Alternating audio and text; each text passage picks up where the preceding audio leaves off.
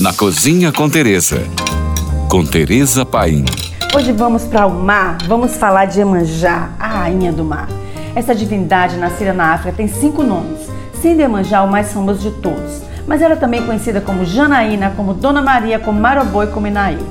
Na África tinha domínio seu rio sagrado, mas seu canto de sereia sempre foi companheiro dos navios negreiros, e por aqui ela virou a rainha do mar. Além de flores, velas e roupas, Objetos marítimos, como conchas e as comidas, também são utilizados como oferendas para a rainha do mar. A meiga mãe dos peixes adora manjar branco e peixe cozido.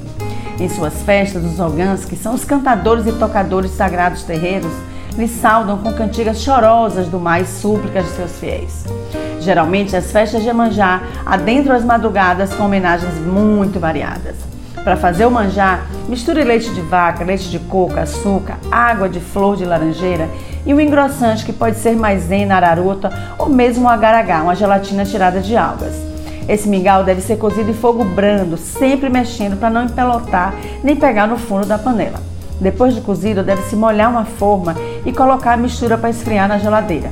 É muito comum no Brasil se comer manjar com calda de ameixa, que já é uma influência bem portuguesa. Na casa de Teresa, meu restaurante, fazemos o manjar e servimos com emulsão de ameixa feita com vinho do Porto e especiarias. Realmente uma delícia. Já o peixe oferecido em manjar deve ser branco, tem que ser peixe de escama. Basta temperar com limão, lavar e cozinhar com água sem mexer para não desmanchar. Quando estiver cozida, arrume uma travessa branca, lembrando que o peixe da divindade não leva sal nem tempero.